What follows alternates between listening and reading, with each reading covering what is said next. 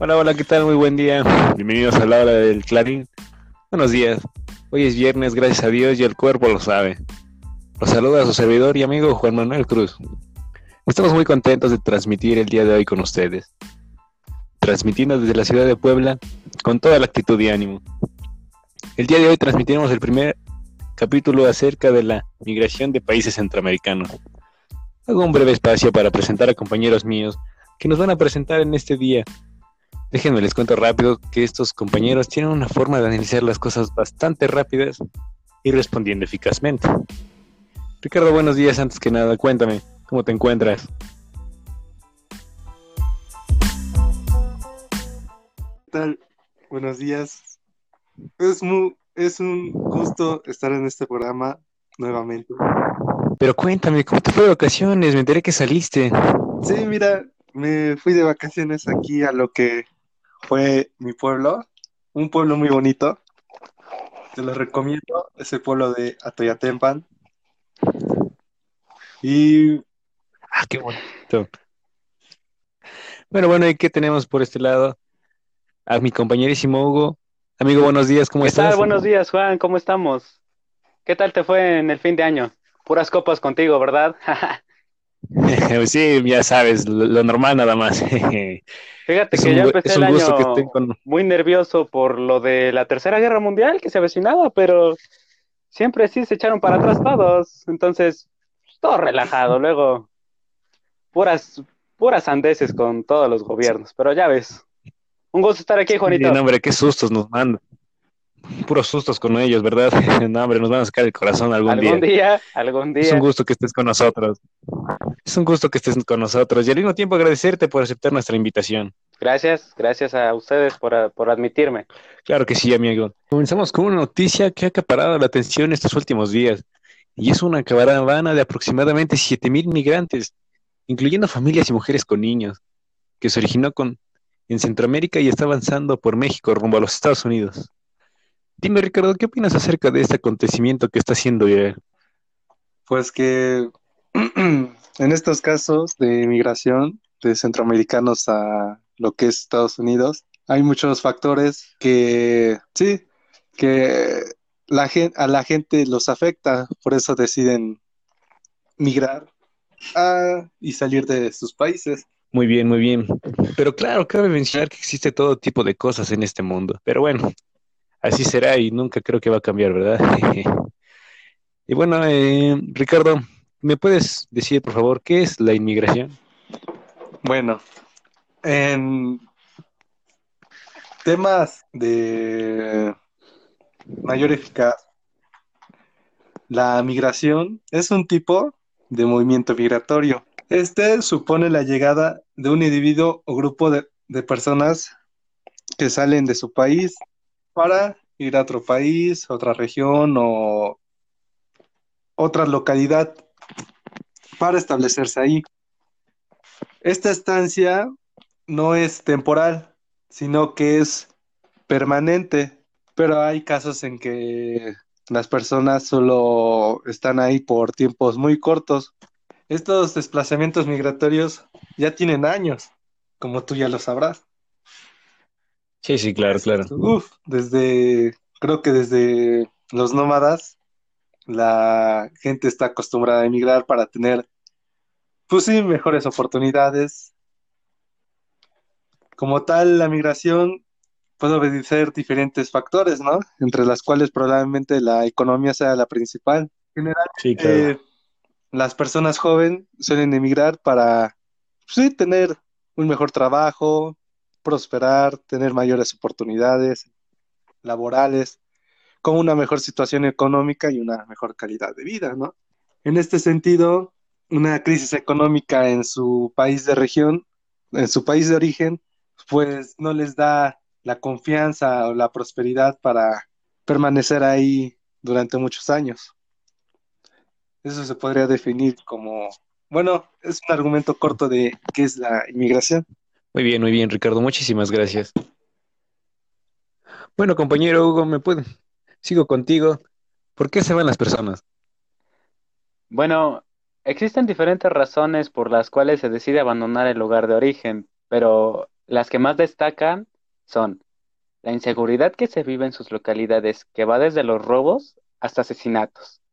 También se encuentra la corrupción política que, en la mayoría de ocasiones, protege y colude con los grupos criminales, incluyendo organizaciones de narcotráfico. De igual forma se encuentran las sequías, las inundaciones y otros fenómenos relacionados con el cambio climático que también están devastando las economías agrícolas y exacerban el hambre de las comunidades rurales en algunas de las sociedades. La falta de oportunidades económicas es otro factor significativo. Las probabilidades de obtener un empleo son escasas para muchos adultos jóvenes y emigrar se vuelve una de sus, de sus alternativas. Muy bien, compañero, muchísimas gracias. Claro, claro, para servirte, hijo. Bueno, bueno, Juan, yo te quería hacer una pregunta, si me lo permites. Claro, claro, adelante. Claro, dime, dime. ¿Sabes por qué la gente viaja en caravana en estos casos de inmigración? ¿O me podrías explicar cuál es la causa? Sí, claro que sí, compañero. Bueno, mira, viajar en caravana es una respuesta lógica.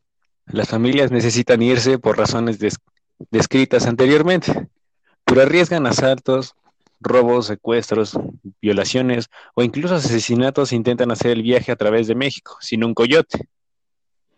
Hay un 99% de que los crímenes contra migrantes reportados a autoridades federales y a varias autoridades estatales en México nunca se investigan por completo. Claro, como siempre, ¿verdad? Viajar en grupo minimiza los riesgos y hace innecesario el pago a los coyotes. Digamos que sale una manera más económica para salir, ¿no? Pero esa es mi respuesta, compañero. Wow, eso no, no lo tenía en mente y no lo sabía. Muchas gracias por responderme, Claro que sí. Y bueno, compañero Hugo. Sí, aquí estoy. ¿Te puedo responder? Muy bien, muy bien, Hugo. Dime, ¿cuáles tipos de migración existen? Bueno, son diversos. Son, a lo que yo tengo entendido, 17 conceptos, pero su raíz se, se centraliza en dos, la migración interna y la migración externa. Bueno, la migración interna es el desplazamiento de personas de un lugar a otro en el espacio interior de un país, pero siempre con el traspaso de una división geográfica administrativa, que en palabras menos rebuscadas es el desplazamiento de una, de una o más personas de su lugar de origen a otro lugar en el interior de un mismo país. La migración externa, también llamada internacional es aquella que se da cuando las personas cruzan las fronteras del país de origen para establecerse durante un tiempo en otro lugar. A diferencia de las migraciones internas, en las externas, los motivos no solo tienen que ver el objetivo de buscar un empleo o un mejor nivel de vida, sino que las razones se extienden hasta un orden político y social. Eso es para responder tu pregunta, mi querido compañero Juanito. Claro, claro, muchísimas gracias, Hugo. Es bueno mantenerse informados. Oye, Ricardo, hay una pregunta. ¿De casualidad sabrás cuáles son las consecuencias de la migración? Sí, mira, te puedo platicar de eso. Mira, las consecuencias de la migración tienen tener grandes repercusiones en tanto el lugar de origen como en el, el lugar de destino. Yo ahorita te voy a mencionar cinco consecuencias que para mí se me hacen lo más importante, ¿no? Mira, la primera consecuencia es cambios demográficos. ¿Por qué? Porque esto incluye el vaciamiento de ciudades y regiones del lugar de origen, generando un vacío cultural y económico que a veces complica aún más las cosas para quienes se quedan. Y la llegada de masiva de inmigrantes al lugar de destino generando una mayor demanda de recursos locales. La otra causa sería intercambio cultural y étnico, ¿Por qué? Porque aquí existe la mezcla y el, y el mestizaje, la hibridación de las culturas y de las razas. Aportan, aportan insumos nuevos y frescos tanto a la sociedad de destinos como al pozo genético de su población. Esto quiere decir que una cultura como cambio de origen, obvio lleva su, sus tradiciones, ¿no? Y esto hace una mezcla. Sí, otra consecuencia, los cambios de la dinámica económica. ¿Esto a qué se refiere? Se refiere a que los migrantes a menudo envían dinero a sus familiares dejando atrás lo cual representa un movimiento económico nuevo y adicional en el lugar de destino. Al mismo tiempo brindan fuerza de trabajo a su nueva sociedad o localidad y a veces las riquezas que llevan consigo. Quiere decir que a la región o el país donde están hacen que la economía de ese país crezca, mientras la economía del país que dejaron atrás se desvanezca.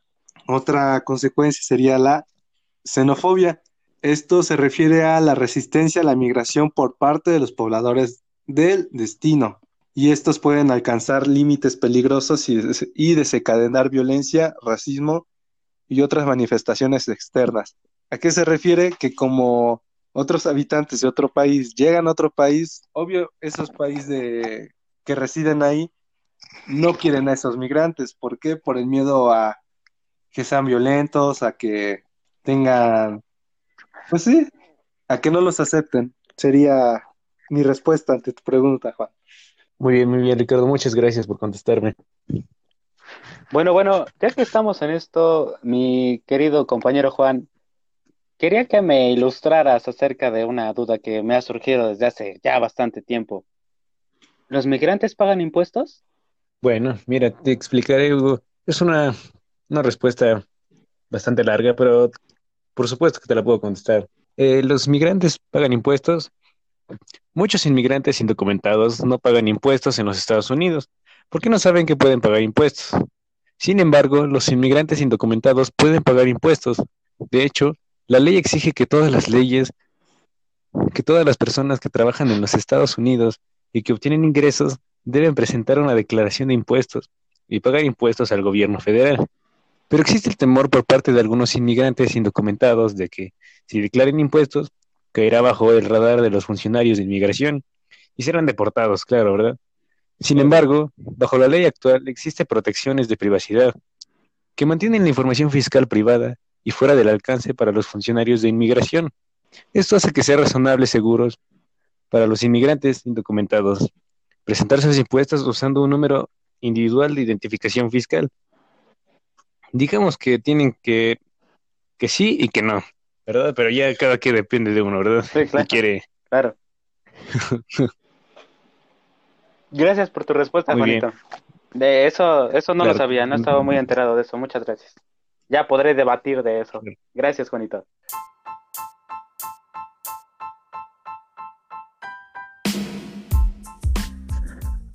Claro, claro, todo lo discutido tiene sentido. Y bueno, para concluir con todo esto, podemos decir que la inmigración tiene un lado bueno y un lado malo, ya que todo depende del inquilino y en la situación en la que se encuentre. Todo inquilino comenta que va por una mejor vida, pero ¿realmente está encontrando su mejora como persona o solo está huyendo de un país en el que hay oportunidad, pero la persona no tiene esperanza en ello? Y es por eso que recurre a una opción en la que hay el doble de obstáculos que en el país en el que se encontraba. Y se le hace fácil ir cuando el ciudadano, sobre todo, si no es de ese lugar. Contraerá con todo el debido respeto experiencias malas, claro, llevándolo a su originario país. Y bueno, eso sería todo. Les deseo un buen fin de semana y no olviden sonreír. Claro que no, Juan. muchas gracias. Muchas gracias por la invitación. Claro, Ricardo, y aquí estaremos para la próxima. Hasta la próxima. Saludos a todos los oyentes. Cuídense. Gracias. Nos vemos próximo. Nos vemos la próxima semana por el mismo lugar, mismo canal, misma hora. Hasta la próxima.